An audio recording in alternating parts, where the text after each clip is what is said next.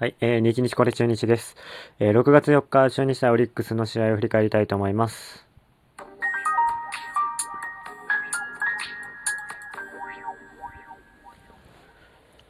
はい、えー、6月4日、中日は、えー、オリックスと、えー、バント2度目で試合がありました。結果は1対2で、えー、負けてしまいました。はい、えー、この試合、大野と山本由伸の、えー、両エース対決でした。山本由伸ってね、えー、オリックスの大エースですね。あのー、なんか、えー、最近ね、すごい注目されてますよね。え直球がもう勢いあって、で、かつ変化球も、えめちゃくちゃ、えキレがいいですねあ。キャンプとかのね、映像を見てても、こんなピッチャー中日に当てんでくれとか思ってましたけど、とうとう当たってしまいましたね。はい。で、えっ、ー、と、なんだっけ、えっ、ー、と、一説によると、あの、中日のね、えー、清水達也っていうピッチャーいますけど、なんかフォームがね、似てるな、ちょっと似てるんじゃないか、みたいなところをね、あのー、言われてましたけど、まあ、清水達也もね、今年は一軍出てきてないですが、えー、ちょっと山本由伸みたいなね、えー、ピッチャーに、ね、なってほしいな、とは思ってます。山本由伸結局7回を投げて104球、9奪三振、ヒット4、えー、フォアボール1。で、1点はね、えっ、ー、と、福田のホームランでした。というところ、まあ、すごいね。確かにすごいピッチャーですね。まあ、ただね、えっ、ー、と、この試合始めるまで、えー、負け越しだったんですよね。確か4勝5敗というところで、えっ、ー、と、そんなにね、あの、勝ちを稼げるているわけじゃなかったので、ワンチャンスあるかなというところだったんですが、対する大野がね、良くなかったですね、というところ。まあ良くなかったと言っても、まあ結果的に見ればね、6回120球、ヒット6、えー、三振4、フォアボール3。だから、えー、で2失点。初回にね、2失点取られたところ。まあ良くなかったところで言えば、その、えー、初回に点を取られた。なので先制されたってところですね。先制されると中日もどうしても弱いので、はい。えっ、ー、と、それがまずいけなかったところ。で、あと、ヒット6、フォアボール3。だから、フォアボール3がね、結構まあ、大野にしては多いなって感じですよね。うん。今年だから、これがあんま良くないのかな。フォアボールを出してしまうというところ。うん、ただコースに投げよう投げようとして、球のね、威力があるのか、去年と比べてあるのかどうかあんまよくわかんないんだけど、えっ、ー、と、球威力がないのであれば、えっ、ー、と、コースに投げよう投げようとして、結果フォアボールになってしまうみたいな感じになってるのかな、という節が若干あります。で、120球っていう球数もね、えー、まあ、6安打3四球だから、まあヒット9本打たれたことと一緒ですからね。6イニングでね。だから毎回のようにピンチがあって、だからそれによって球数が増えてしまったっていうことなのかもしれないですけど、えっ、ー、と、ストライクを取るのに苦労して、えー、ボールがかさんでしまった、えー、というのと、あと、ボールをね、結構ファールで粘られる。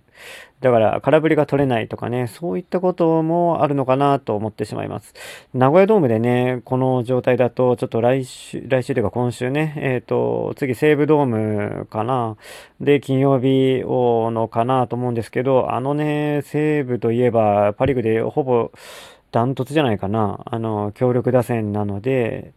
えっ、ー、と、ちょっと心配ですね。あの、昔のね、えっ、ー、と、大野といえば、大野と小笠原はね、あの、非勝癖というか、あの、非本塁打癖がね、結構あったんで、それがね、再燃しないかというのがちょっとまあ心配ですけど、まあ、あの、1回ぐらいは、えっ、ー、と、パリーグ相手に勝ちたいですね。もう、大野、これで、えっ、と、パリーグ、交流戦2回投げて2回とも確か負けてるんで、日本ハムとね、オリックス、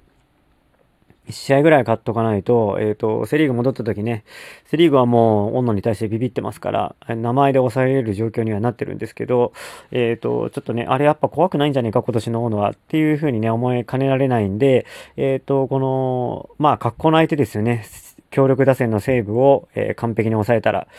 やっぱり大野すげえなってやっぱなるんで、交流戦後の、えセリーグ再開向けてね、え、いい印象操作になるので、えー、っと、次の登板はね、本当にピシッと抑えてほしいなと思います。はい。で、えっ、ー、と、その後は橋本、藤島、ロサリオということで、えっ、とね、まあ、橋本がね、1イニング2三振です。この日はね、まあ良かったねってところ。あの、相手の吉田ね、再審しない男から三振を取ったってことで、やっぱり、えー、スライダーの切れ味はいいなというところなんですけど、ちょっとね、橋本はね、よいい時と悪い時の差がはっきりしてるんですよね。だからその差を縮めるっていうのが、えっと、今後の課題なのかなと思ってます。どうすればいいのか、ちょっと素人目には全然わからないんですけどね。はい。で、藤島、藤島がね、あの、なかなかチャンスがもらえてないですね。えっ、ー、と、負け試合専門になっちゃったのかな。えっ、ー、と、結構久しぶりの登板だったような気がします。ただね、藤島にはね、個人的にめちゃくちゃ期待してるんですよ。えっ、ー、と、もしかしたらクローザーとかいけるんじゃないかとか思ってた時期も私ありまして、コントロールがいいしね、あの、フォアボールをなかなか、えー、出さない。あと、テンポがいい。っていうところがあったんでね。で、タイミングずらすのが結構うまくて、被安打率が結構低いんですよね。だからね、あの、藤島はすごい期待してるんですけど、ちょっとね、登板数をね、こういう負け試合専門じゃなくて、どんどん増やしていってほしいなと思います。できればね、勝ちろ、勝ちパターンにね、入ってほしいなっていうところがあります。あとタフなんでね、えー、連投も結構できますしっていうところ。であとロサリオロ、ロサリオは全然あの動画で結局まだ一回も見てないんですけど、えっ、と、ずっと、えっ、と、無失点ピッチングが続いているのかな。うん。えー、なので、えー、勝ちパターンに入ってこれるのかどうかってところですね。はい。ファームではね、12.00だったんで、だいぶ、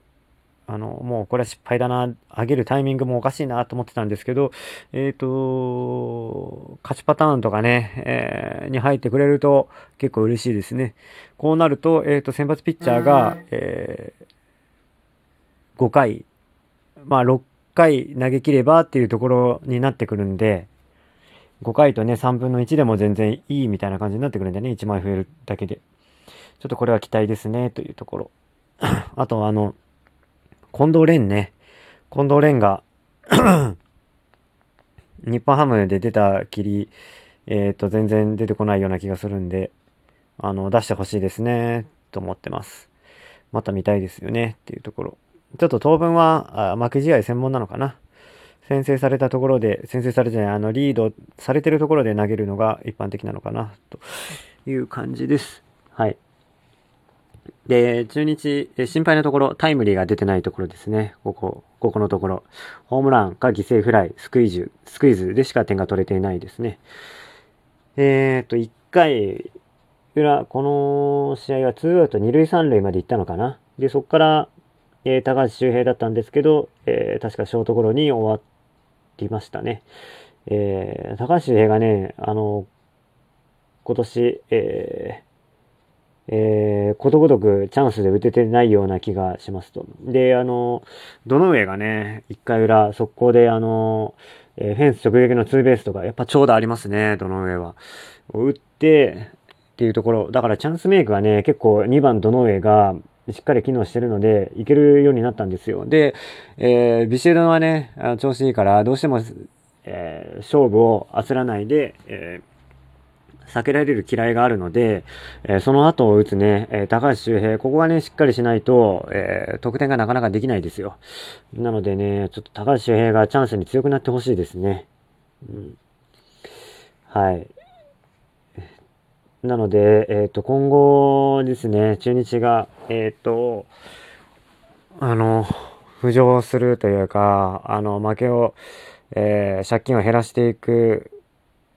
ことへの、えー、キーは、まあ、ピッチャーが安定してるんで、どっちかっていうともうバッターですよ、やっぱり。で、バッターの中でもやっぱ高橋周平ですね。高橋周平が、まあ、その日、4打数1安打でもいいから、絶対チャンスの時だけ打つ。二塁、三塁にいるとき、二塁または三塁ね、にいるときは必ず打つっていう、えー、ようにしていってほしいですね。で、この前の、あの、ちょっと話した、井端が、えー、YouTube で言ってたように、えー、初回のね、打席から伏線を張るんですよね。そういったね、ちょっとあの頭脳プレイっていうのをね、結構やってほしいなと思ってます。はい。はい。えー、というところです。はい。えー、なので、ちょっとこの試合の振り返りについては、えー、ちょっと残念ですけど、1対2で負けてしまい、えー、交流戦ね、あの、優勝っていうのがね、あの、半分折り返してきてるんで、ようやく見えてきたところではあるんで、ちょっとね、ここの、えー、交流戦優勝っていう優勝争いをね、一度、今のメンバーでちゃんと経験しておいてほしいですよね。で、シーズンのね、ペナントについても、もしかしたらね、優勝に争いをするかもしれない。多分ね、おそらくあんまりね、あの、可能性はほぼ低いんですけど、あの、やっぱ阪神がなかなか落ちてこないんで、なのでね、えっ、と、で、あと一時期ね、中日借金作りすぎたんでね、借金7が最多かな？あれはね、結構しんどいですよ。っていうところなので、えー、ちょっとね、いい練習機会なんでね、あの、メンタリティのね、あの、交流戦の優勝争いをぜひ取り組んでほしいなと思ってます。はい。というわけで、えー、振り返りを終わりたいと思います。ありがとうございました。またよろしくお願いします。